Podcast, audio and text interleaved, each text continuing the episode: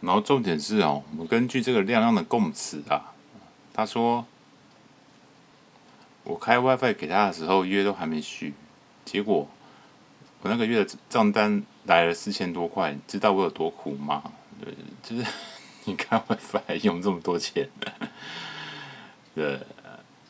就有人就回文说哦，按照 AA 制，朱美应该要帮出一千块钱啊，哦，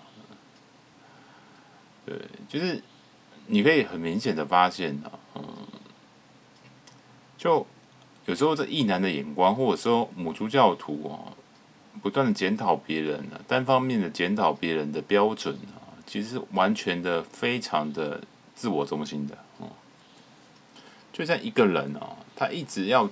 一直在指责别人怎样吃饭的姿势哦，多不正确了，要求别人要怎样，要什么什么餐桌礼仪呀。怎么要要要什么姿势端庄啊？结果我自己自己换他吃饭的时候，哇塞，狼吞虎咽啊！然后米都掉掉一堆，然后还把人家的怎样餐盘里的呃饭呐都抢过来自己的碗里面！就有时候我们会，你懂吗？就是一种自我指责的谬误嘛，就是你看得到别人的缺点，就看不到自己的嘛，然后又一直觉得这是一种不对等嘛，就。那就像井底之蛙，以管窥天嘛。就是你，你用一个异男的角度啊，去仇视女性啊，不断的去，哦，数落女性身上，哦，缺点有什么缺点，做什么很不对的事情啊，好像讲的他们十恶不赦了。结果啊，你你同样的东西去要求别人啊，自己却怎样，一点都没有做到哦，而且自己还做的非常非常严重。就很像说，我们信任一个呃教主啊，一个教宗的开示啊，开示我们怎样，我们要禁欲啊啊，晚上不能打手枪，结果自己每天啊哦晚上都要自己开后宫，跟一堆女生做爱嘛，就是就是就是有这种人，你知道吗？然后大家一些不知道的教徒还还真的信以为真哦，教主说我们要仇视女生。有这些女生就是就是怎样祸水哦，造成剥夺我们男性，所以我们怎样要不停的去去仇视女生哦啊，结果自己哦，该怎么说哦？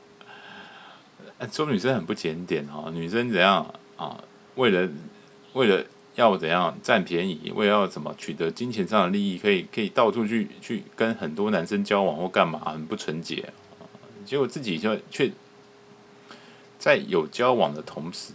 跟女生交往的同时，还不断的去怎么样，去忘题板去征友，想 完全一点都不忠诚，对，就就变成这样的情况啊，好的，这就是就跟神父神父说的一样嘛，就是你去看那些你论述母猪的东西，你就想想看，男生会不会做就知道了嘛，对，就就一方面啊，你们讨厌那种那种女生哦，为了金钱利益啊。比如说吃一顿饭叫男生出钱哦，就不断的哦用这个呃审核条男生条件的理由哦，就跟复数的男生啊、呃、约吃饭哦，然后就是吃了一顿免钱的饭。那、啊、另一方面就哦、有一个男一有个男性啊、哦，根本就是脑子里面只有只有想要干炮的欲望，然后不断的想要省钱的抠门的哦。想要达到怎样用最少的成本达到最大的利益哦，就直接开房间这样，什么事都不干，就是想要干炮而已哦，去去剥夺女生。所以你不觉得这这个就只是一种怎样？哦，蛇鼠一窝嘛，就是你就是你你觉得坏女人是这样子，那是因为有这种你本身就是坏男人的关系嘛，就是你觉得女生就是为了金钱要怎样一直。一直利用男性啊，其实也也就也是有这种很多啊，不断的利用女女性，只是为了要满足自己交配的欲望，自己想做爱的欲望嘛，对啊。所以真的大家要公正哦，不要不要用那种很很自我中心的眼光，以为自己就是这个世界上的君王，讲讲你不对就是要抓你问罪哦，然后自己什么事是自己的规则也都不用遵守啊，一直不断的去。哦，强去洗脑别人，我强调他人的罪恶，自己才是那个大最最大的罪人！你不觉得很像那种中世纪那种那种庄园的领主嘛？哦，就是一直不断的要求农夫哦，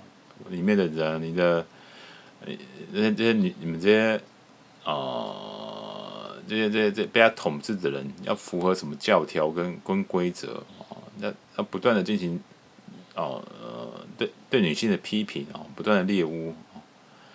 结果自己就不断的去享受那个啊、性性交的红利这样子，然后然后吃大吃大餐，大吃大喝，然后完全完全一点付出也没有，就就很有趣啊！就大家以为这是你是一个为一个为底层百姓奋斗的斗士，为我们这些贫苦男生奋斗的斗士，就没想到你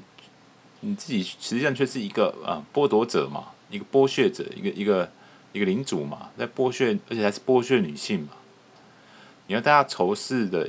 一些无辜的女生，结果自己根本就是在把自把自己当成一个一个贵族，一个一个怎样白一个白人至上的白人至上的白人啊，把人家女生当成黑奴那样子，然后自己怎样立自己剥削完就算了，还要其他人去仇视仇视那些人。我觉得这种行为真的是非常的可恶啊！那我们看苏美有回文啊，啊，苏美就回说什么怎样啊，呃，承认有借网络的事情啊，然后讲他什么那个约会地点的事情是亮亮说谎，他有证据什么的，然后爆点就是说这两人确实是有上床的，然后他还去批评女生。批评那个亮亮说小腿比他大腿还粗啊，进行这个外貌羞辱。然后亮亮反而去推文说哦，那些经验一个都没他一分钟，要我怎么写成一个小时哦？就是讥笑苏美在床上只有一分钟啊，结果又被又被推爆。所以该怎么说呢？就大家想想看啊，如果你跟一个女生约会哦，你你帮她出钱吃一顿饭，她她吃完饭说这个菜很难吃，你的感想是怎么样？你就觉得哦，这个就是母猪。同样的一个男生，哇，这个跟你跟你借 WiFi 哈，借 WiFi 也也不付钱，然后用了一堆，然后事后再说你没有金钱观，你觉得这这是不是一样的？所以你是是 是有什么资格去去丑女啊？哦，这人是这个男生长得实在也不怎样，讲讲白一点就是其貌不扬，然后就可以怎样，不断的跟女生啊约炮这样子，然后也不断强，然后不断的去强调怎样，这个男生都没有获得交配权，不是，是是是，你的欲望太太深了，你想要跟非常多女的女生交配，怎么样都不会满足，然后干脆，而且而且。而且做完以后还还还骂还还丑女生，说说你没说还要更多，因为因为你不够满足他，就是交配的不够多，所以我们说五毒教徒在这个这个团体的构成是什么啊？怎么会相信这种这种人有这种判断能力？为什么有些人会觉得苏美讲的话很有道理？反正我觉得网络上就是很多这种道貌岸然的人，对，就是。大家都是很容易被欺骗，就他看起来好像说中你心里的话，同理你的感受啊，实际上啊，他在欺骗你，对，去欺骗你找去走那个你你不想走的路，走上歪路嘛。我们说教徒就是一群走上歪路的人，就就是被。被打造一个一个可恨女生的一个女巫的形象，要要你们去仇恨她，对。那所以我们可以说，女母猪教徒她有两个两个面相啊。第一个面相就是说啊，就是就是像苏美这样子的人，就得了便宜还卖乖，就是他们的问题不是说没有办法满足基本的欲望的问题。或嗯，就是得得不到呃，所谓我们这个什么最基本的什么男性的什么什么交配权的问题，不是他们是交配的太多，交配的不满意啊，在交配的过程，觉得自己自己怎样，自己没有占占便宜占太多，不是不是他们被剥削，是他们欲望太多，他们要他们他们的那个呃过于贪婪啊，就是就是你拿拿走了一切还觉得不够，就是就很像一个一个，就像郭台铭啊，怎么钱赚都赚赚不够啊。赚了一百万啊，还嫌你为什么不给他一千万的那种那种非常非常恶心的感觉。然后另外一个面向就是有一些人，一些穷人，就是被被这种、这种、宗教教主台名哦，给给给吸引啊，相信他的说法，对我们就是怎样，我们就是被剥削的一群人哦，我们就是被怎样被地主剥削的一群可怜的佃农哦，然后被鼓动去怎样。去打倒地主哦，打倒打倒女生啊！可是他们，他们，他们无形之中就是变成丑女了啊！在变成，就是你你你懂吗？就是假设有个没交过女朋友的肥宅哦，然后他他没有办法跟苏美一样啊，到处去约哦，有这个苏美的这个这个这个他的手段，或者是他的人气啊，他的地位啊。就连交配都没交配到，就直接去丑女，然后让自己走上永远无法交配的路，被打成被被加入被哦、套用上 母猪教徒的标签，被女性敌视。那你你不觉得这样很可怜吗？哦，就是就就很笨啊，对啊，就是神父不管怎么讲，这些人都不听啊。他说你不应该加入母猪教，不听。哦，所以所以我觉得。他妈的，真是可怜又可恨啊！所以当网络上出现什么大师啦、什么什么什么什么什么教主的时候，真的你不要相信啊！当然不是说哦，神父你也是这种人，不是不是这样啊。应该说你自己要有一点判断力啊，就是就是你不要进入那种很低等的移情嘛啊，那种那那种情绪的自我满足啊，不要沉浸在一种很不是不是说什么事情。哦、都都都能说是仇恨啊！有时候你你愤怒是好的，你可以你可以宣泄点情绪，可是你真的不要去选择一种很简单的愤怒啊！任何人都会生气啊！你在在正确的时机啊，正确对正确对象，发出最正确程度的愤怒，这才是一个一个高干的乡民会会做的事情。那毫无道理的迁怒，人家被人家牵着鼻子走。叫你打谁骂谁，相信谁是很可恨的，你就单纯相信。那你就是一个头脑简单、精虫充脑的人，是不是？就人家有有炮可以干，你你干不到，你还主动摧毁自己，讲讲的可悲一点呢？你你可能啊，你可能把你可能就把自己以后的老婆跟交往对象都整个毁掉了，你毁掉了自己。所以我会说，这些母猪教徒真的是走上一条啊自我毁灭的道路，就因为相信一个把会会用人家 WiFi 的人，可不可悲啊？就为为为了相信一个哦，跟人家交往啊还不承认哦，他他这个苏美还当天还说什么、呃？回文表示他没有跟不承认跟让交往。啊！可是亮亮秀出证据，就是说他们当初其实就是有有有是男女朋友关系。就苏美以为这是单纯的约炮，还这样讲，就是真的是把女生看得非常没有。就想想看，各位 brother 啊，如果你是女生，你会想要跟这种男生啊交往吗？你你会不会觉得把这个跟他上床是是一种有被欺骗的感觉？他跟你上完床还？还上网就骂骂你们这些女生多可恨，你会不会觉得这样的人实在是是比比母猪还要母猪？就是就是就是很很很公猪的行为嘛，是不是？所以有时候各位 brother 在在丑女或者是当母猪教徒的时候，想想看自己是不是啊也变成了那样可恨的人哦？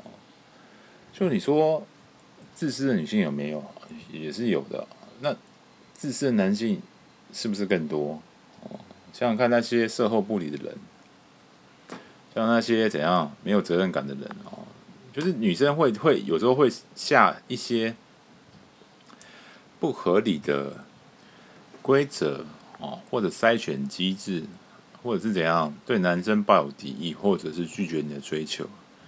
有很大一部分是被这种自私的男生影响，被伤害，所以他们不得已才产生这种哦防卫机制。对，啊，有时候不是故意吃饭不出钱哦，是怕说遇到那种怎样子很抠门的男生，所以要，所以要怎样筛选出啊，这好好，假设你就是那种想干炮的人，假设你是那种很很想占人家便宜的人，那那不如在我被占便宜之前，我先占你便宜，有没有这种成分在？这种两性相处的一些不对等成分在？所以，其实 AA 制它是一个很简单的问题啊，就是你只要谈好，彼此有保持的信任，其实你不管是女生出钱，就是你谈好，你也你也可以 AA 制啊，对吧？这个不是问题啊，只是说，呃，当当对方判断你啊，其实是跟苏美一样的人，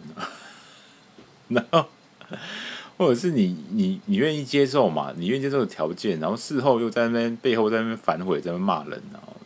讲白了就是你得不到你想要的东西，你你你你出了钱，可是你觉得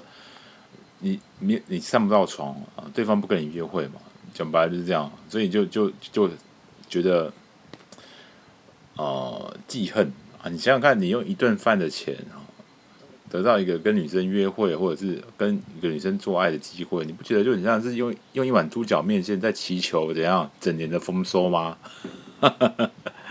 你就你约你约女生，然后连一顿饭钱都出不了，真的真的是，真的是很无言的。对，当然如果你们可以跟女生也从从朋友的关系建立啊，其实其实大部分女生都是都是各付各的啊，男女都各付。你跟女女女女性朋友出去，如果不是以交交往或约会的前提，其实多半也是各付各的，不是吗？就是你当你进入这个这个女性的博弈，就是就就是会有这种。哦，男生出钱展现君子风范的现象嘛，这也是我们台湾的一个文化嘛，对。所以我们说，哦，这个这个所谓，哦，男女约会要男生出钱哦，或者是以这金钱地位为考量，这种筛选机制是怎么来的？哦，各位不会挖的不会很好奇吗？就你们。啊，大家质疑这种这种觉得很不公平或很不对等啊，其实我觉得这只是个理由，一个丑女的理由，就是先先丑女才才找个找个理由说是 AA 制，其实 AA 制它是一种呃生物的本能，你知道吗？就是这个东西其实也不是完全没道理的，你知道吗？就是。呃，它是一个我们自然界啊长久以来演化的一种生存的策略。哦，神父分析给你听，在这个自私的基因里面，这本书里面啊，有分析一些各种不同的生物啊，比如鸟类啊，比如哺乳类啊，其实他们交配的时候也有类似这种男生付钱，也有付钱啊，呃，男生付钱请女生的场景，你知道吗？这个就叫做幸福家庭计划。那这个这个计划其实就是哦，雌性选择伴侣的一个一个策略了哦。比如说，他们希望选择有忠诚而且会顾家的雄性作为伴侣，所以在追求期间会表现出矜持、高不可攀的态度，并且要求雄性要先有交配前的投资。啊，比如说一个现成的窝与丰富的食物啊，那这样做是会有什么好处呢？就是当这个雄性呃在交配前要付出这么多的代价的时候啊，他就可以知道说，他如果要去再跟另外一个对象交配的时候啊，他可能也要花这么同样的这么多的成本，所以他就不会去怎样再去交另外一个，因为因为付出成本太多了。这样就使得那个那个雌性它被遗弃的可能性就会降低。但是你知道吗？这个这个策略哦，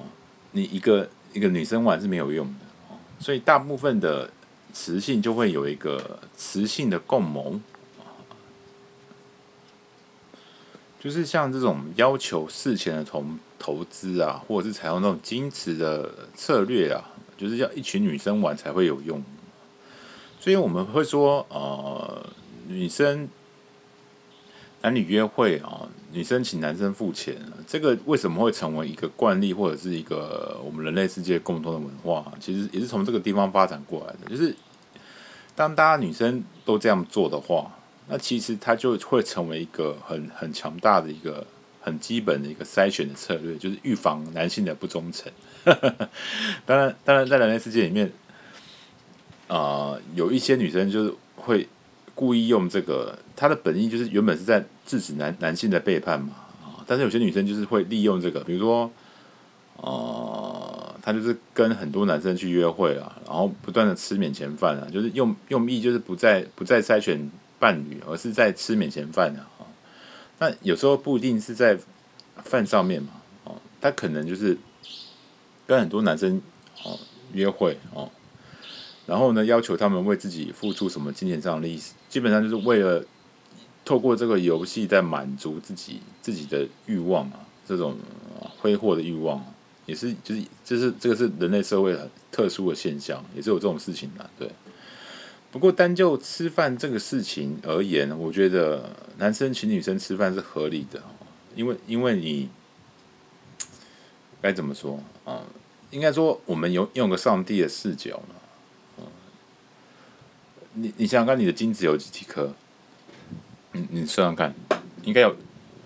一两百万吧，或者一一亿颗精子有啊？你算一次精，一亿颗精子。好，你再想想女生的卵子有几颗？是一次大概只能排一颗卵嘛？啊，对，你想想看嘛，这个就是一个生理上的不对等嘛。这个就表示说，男生的精子根本就呃不需要什么代价啊，想射就射啊，今天晚上打一发打一枪。而女生的卵子不不是哦，他们呃制造一颗卵子要要很庞大的养分哦，然后。他们还会有月经干嘛的啊？这种身身身体上的成本，嗯，而且他们的这个这个排卵的这个时间是有限的哦，可能大概到三十五岁以前哦，才会就是才有这个健健康的卵子啊，所以以这个生理构造不同，自然就会发挥出这种这种代价。那我们可以这种这种策略游戏啊，哦，这种规则。所以我们可以这样说哈，如果男性的精子只有一颗啊，女性的卵子也只有一颗，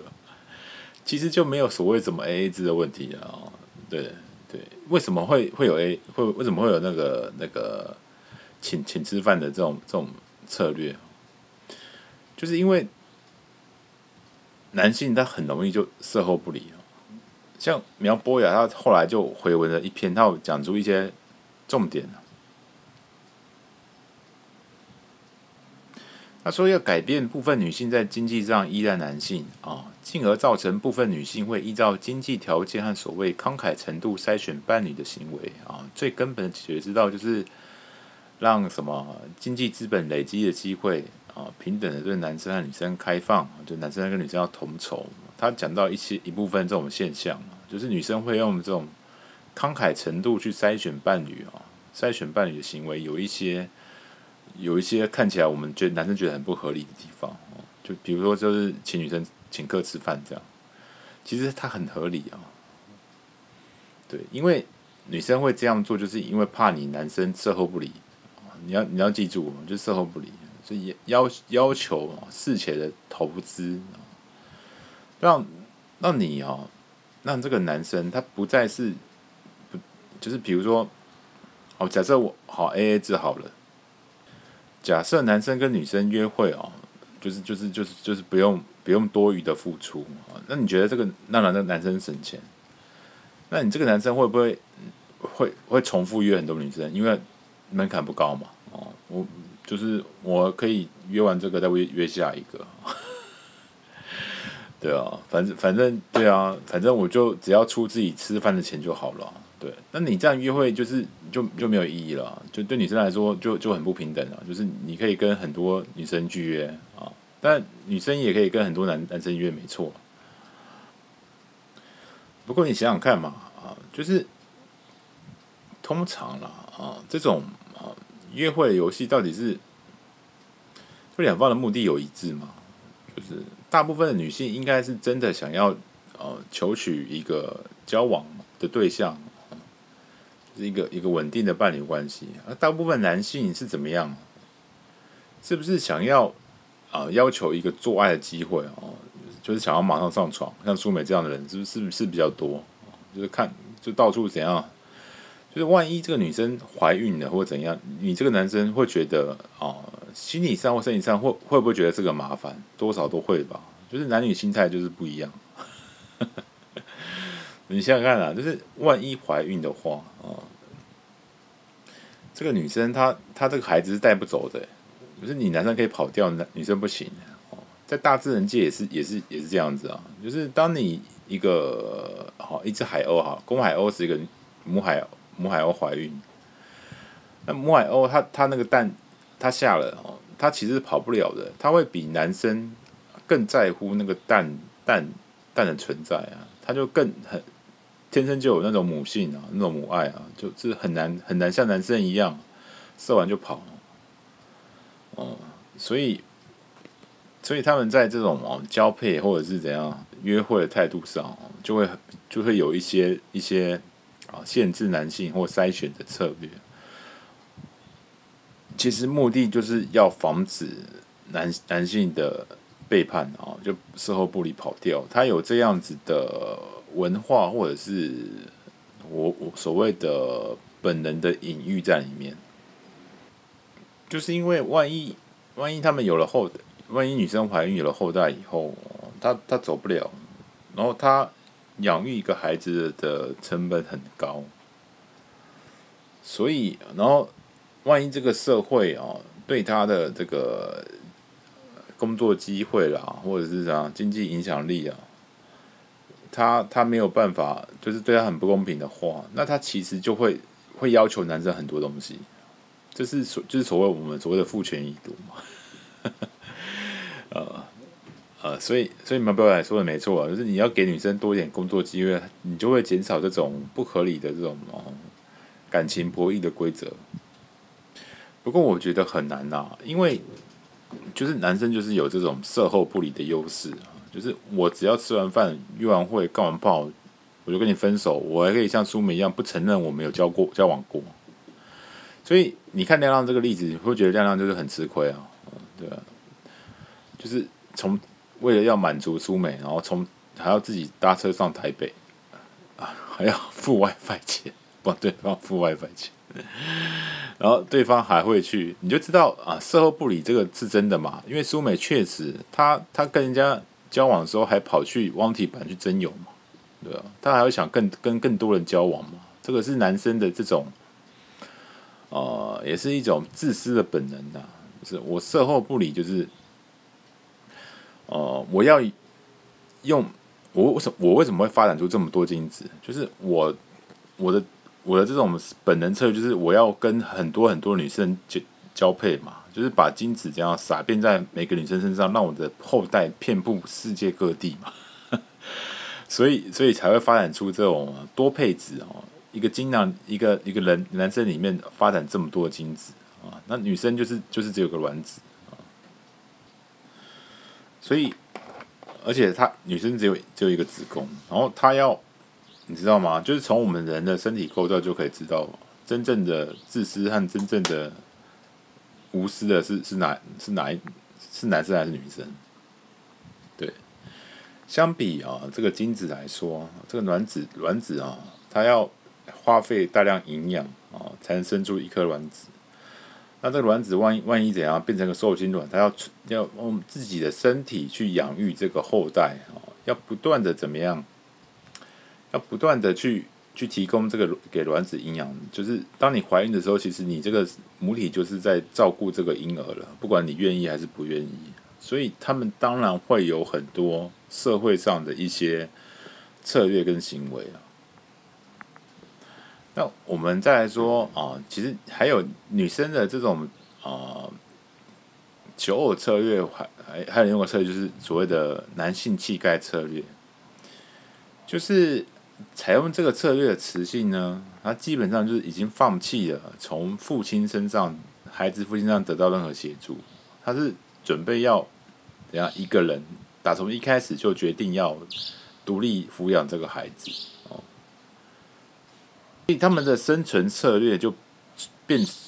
从寻找一个负责男生变成不管了，反正男生都是自私的啊，就寻找一个有好的基因的男性。啊。使他的儿女有更多的生存机会，而让他自己的基因有更多的传续机会。所以他们找出的这个这个雄性，就会是一个具有性吸引力啊的雄性，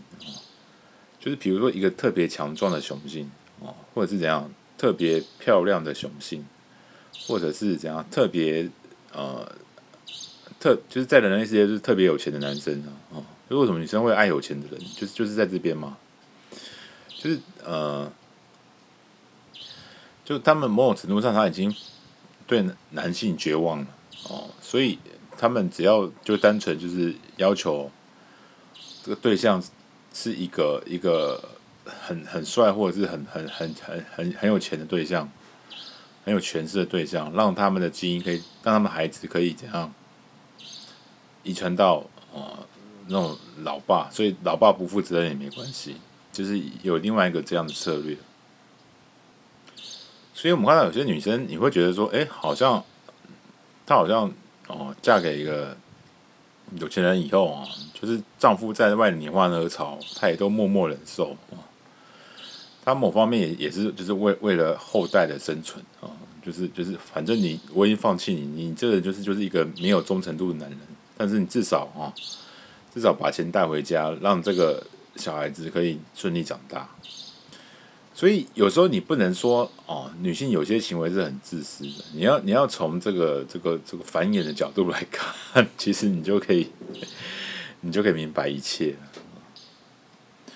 那我们看亮亮这个这个乡民，他伟大的地方在哪里？其实哦，如果我们用一些用这个生物学角度来看，其实亮亮所在的。位置，她不是一个很矜持的女性啊，她是属于比较啊，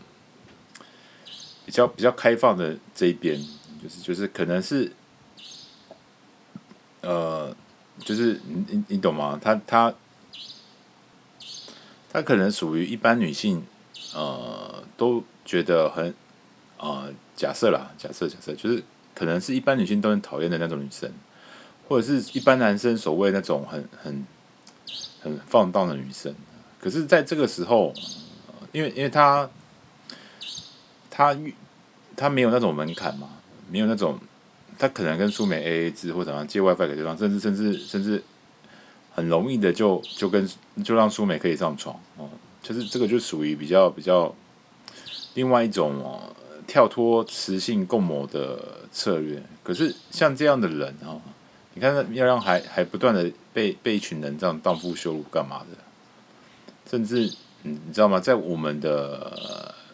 一般的社会社会观，会觉得亮亮这种女孩子是就是所谓，呃，像苏美说那种很不检点，这种或是这样很很很很很随便的那种女士女生。可是，你知道，在这个男女冲突之中，救了大家的人却是亮亮，救了这种。突破这个不合理的谬论的人，却是亮亮这样的人啊！他不惜自己的颜面或者是大家的眼光，他不在意啊！他也不顾自己的形象，也不在意被他揭发隐私，也要去怎样去去嗯去克服自己感受到的那股不公正。就是如果一般人是亮亮的，在亮亮这个位置的人。其实都看到苏美这么这么嚣张，通常是摸摸鼻子阴人就算了。那亮亮宁愿冒着这种风险，也要揭揭发这个苏美的真面目，让这个母猪教徒的气焰啊彻底的消失。这个是非常非常的不容易的，一般女性都做不到的，也很一般很多男生也做不到。所以我佩服亮亮的地方就是在这边，就是亮亮在这个在此时此刻在这个 moment。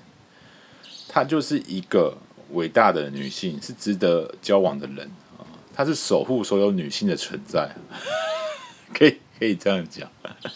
也是守护整个 PTT 的存在啊。所以，所以我真的是真的是很很佩服啊，就是很佩服这样的女乡民。她她真的就跟她的名字一样，Love So Man，她真的是很很 man 的一个女生哦。就某方面来说，她真的是就是比那些什么女性主义者还要女性主义者，比这些性解放者还要更加性解放，而且她完美的守护了很多这被被。女性被男性贬义的女性，被被仇恨的女性，所以我真的是很佩服这样，让还是一个真正的庶民的底层的代表，哇，太太佩服他，乡民的代表。所以说，我们说一些啊，苏美粉啊，还是一些母猪教徒，就是你们真的该崇拜的这种底层的象征，应该是亮亮这种人，你知道吗？不是苏美或欧伯夫那种。高高在上的人，那种道貌岸然的人啊，亮亮这样子的人，这样诚实的人，很真实的人哦，才是你应该去推崇。可是没有啊，你们你们就是一直羞辱他，对啊，甚至他他也没有办法像苏美这么红。其实她她是一个很有才华的女生啊，一个有有有很有信念的女生哦，我真的是非常非常的佩服她。就是如果你在一个一个择偶的标标准里面，其实你应该要多一点亮亮这种人，亮亮这种人才应该得到以交配权哦，应该得到，应该应该得到这个，应该是一个被选择的伴侣，而不是苏美或者是欧伯福，或者是你们所谓的那些哦漂亮可爱的女生，这种勇敢的女性，我觉得呃，男生在怎样？追女生的时候啊，要考虑到一点呢，就是说这个女生够不够勇敢啊，够不够怎样有，够不够在关键时刻挺身而出，为为其他女生说话，为为了保全大家而牺牲自己哦，这种人哦，真的是太棒了，太棒了。所以我们说哦，我们人真的要超越本能。亮亮这在这个时候干的事，就是一个超越本能啊，成为一个真正的人，真正的女性的存在。那这个时候超越很多女性，甚至超越了许多男性。他已经跳脱了这个这个爱情游戏，还有这个这个基因的束缚。他勇敢的啊，去为自己的正义而战啊，为自己的公正而战，还是。这样才是这个母猪，这个母这猪亮之战里面真正的战神啊！苏美真的是啊，真的是不算什么，真的战神是亮亮啊，太伟大了啊！所以神父建议啊，就是各位八大的呃，你的求偶标准啊，你你要追追逐什么样的女性啊？可以可以加一点利他的利他的标准啊，比如说对于这种。勇敢的女性啊，或者是怎样求真、求取真实的女性啊，你可以把它加入到你的求偶标准里面。那女生你要求取什么样的男性呢？就是对于比如说像哦神父刚刚说的，披上一些啊勇敢的为你为跟母教作战的人啊，就是所谓的骑士团，你可以把你的求偶啊啊挑选男性的这个标准啊。加一点怎样啊？呃，与与丑女丑女作战的人啊，或者是怎样啊？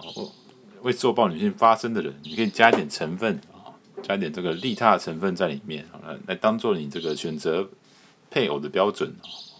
这样子呢，我们所谓的怎样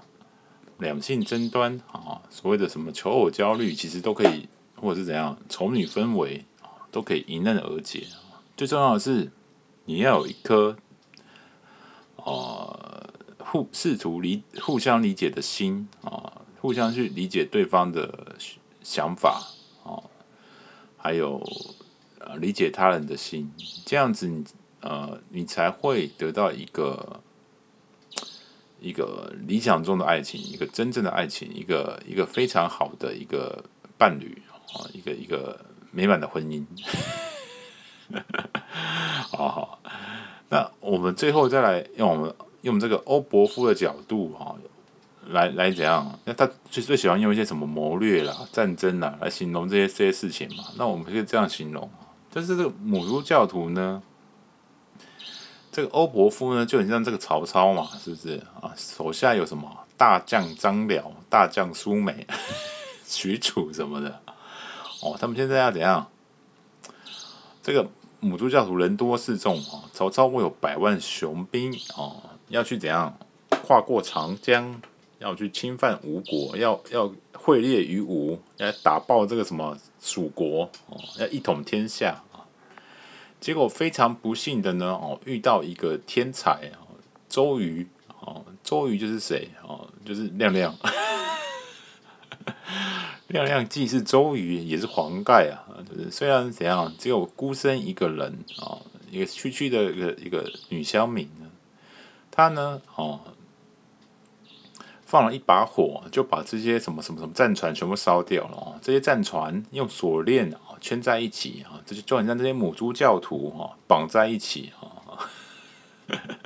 互相护航啊，讲一些歪理，好像牢不可破，固若金汤啊，人多势众啊。话剧也跟当，可是亮亮呢？哦，就是就是化身成黄盖哦，哎，就是来个苦肉计啊，被打也不怕哦，就是被被羞辱也不得惊哦。然后呢，就假意投降哦，就把这个船呢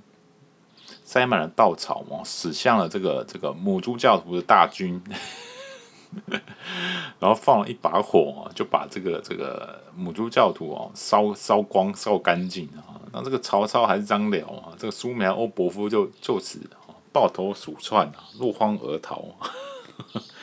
这个母猪教徒从此在 PTT 又再起不能哦，就是就是有这样的一个在发生在 PTT 上的一个一个伟大战役。那至于神父扮演什么角色呢？神父就是一个哦。就是孔明嘛，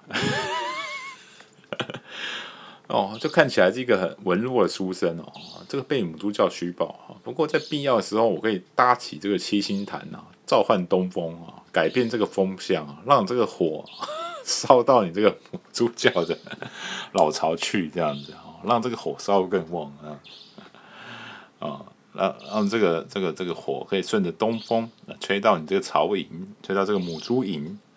把你这个母猪教徒啊烧个精光啊！好，这个就是所谓的我们这个苏苏量之战啊的始末。啊啊，今天的节目呢就做到这边啊，这个好长啊！我们终于把这个母猪教给聊完了，对，真的是，真是很难得有这个机会啊，可以给我们来重温一下这个当时这个母猪教徒啊。肆虐啊，衰败的盛况，嗯，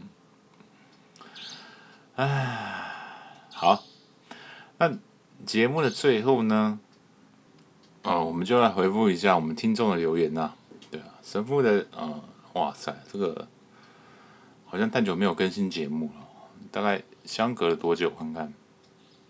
哇，上次节目大概是一个月前的，对吧？好像好像我听到有一些。有时候一些听众会留言在神父脸书留言说啊，怎么节目这么久都没有做？没有哦，不是没做，是做太长了。够，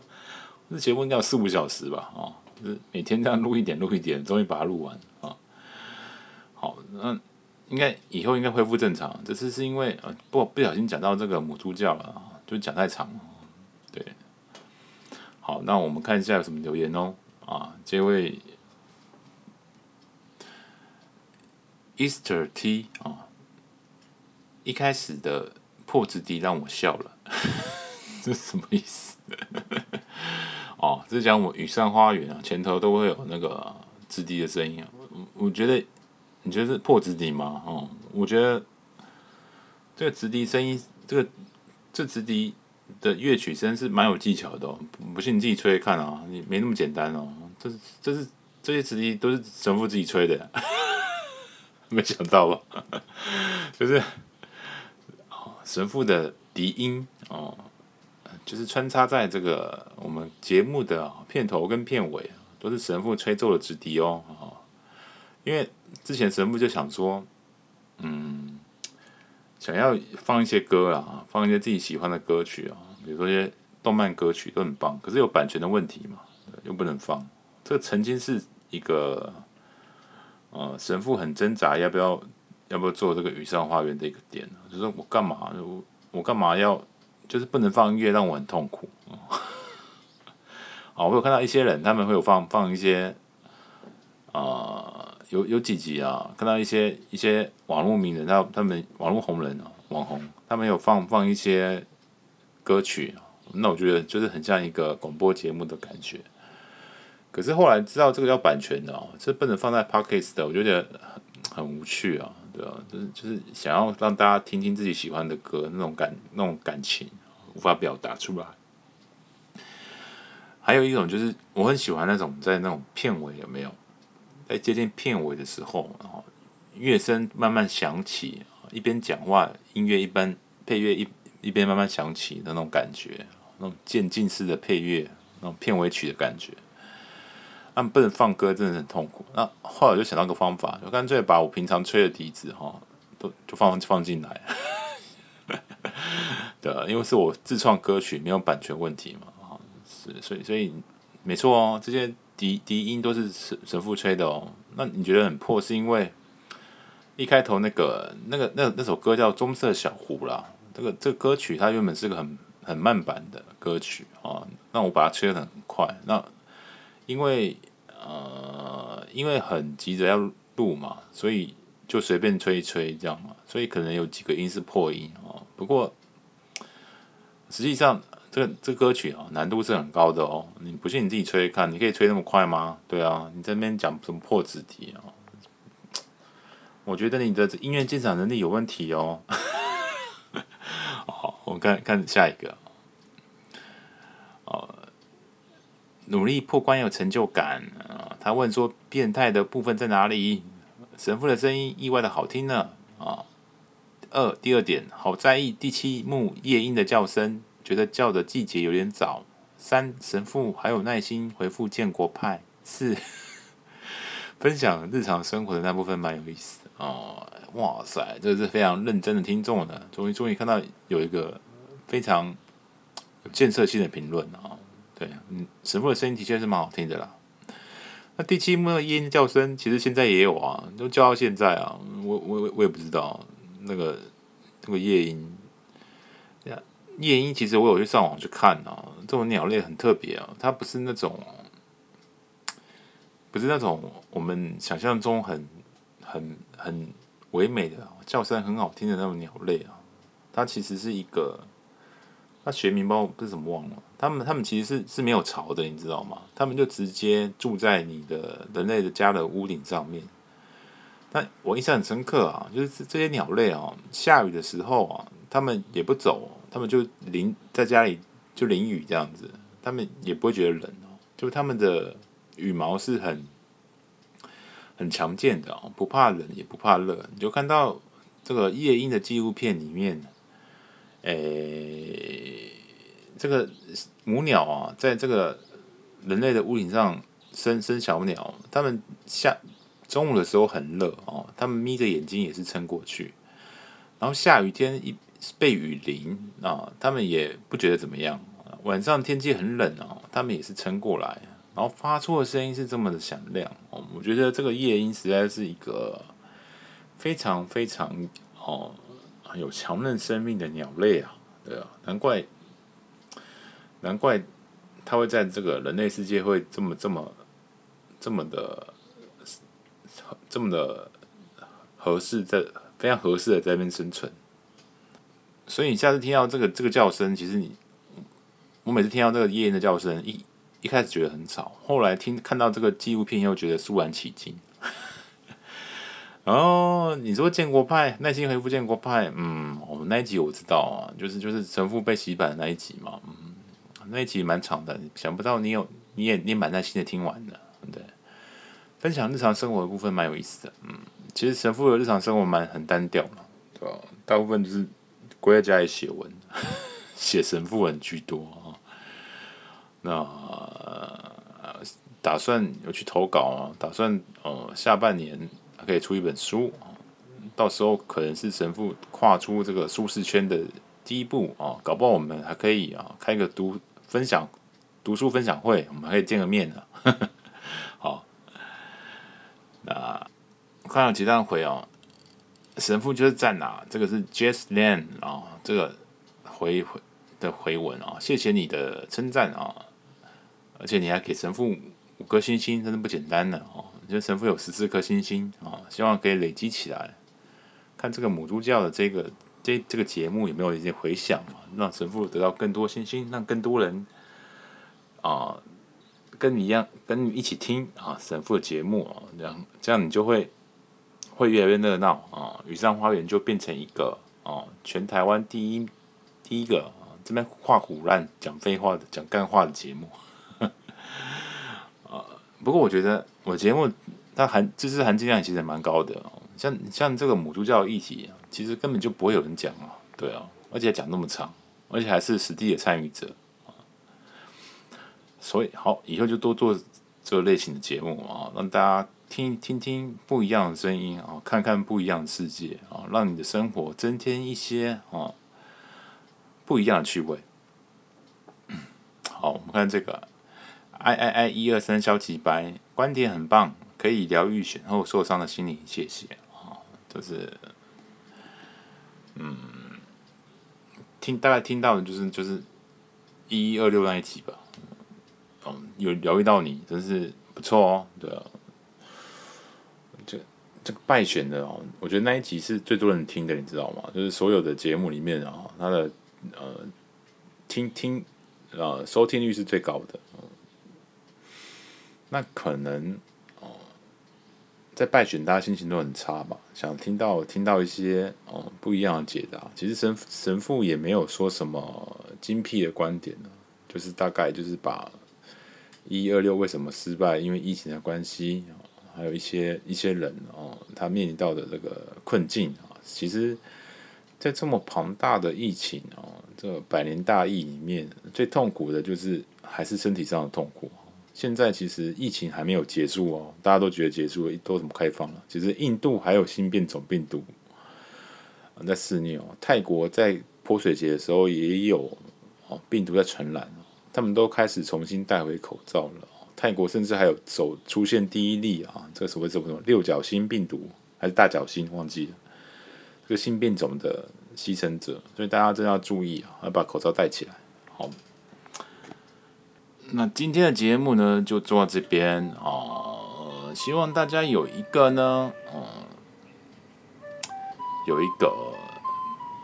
明亮的夜晚啊，有一个有一个。像夜莺般闪亮的夜晚，就是大家都要努力的把自己的声音发出来，就像这个亮亮一样，像神父一样哦，像这个夜莺一样，不管再怎么，再怎么被别人觉得吵，再怎么一个无尽的黑夜里，也要努力的发出自己的声音。你的声音就是光，可以照耀黑暗。好。那么祝大家都有一个响亮的夜晚，再见。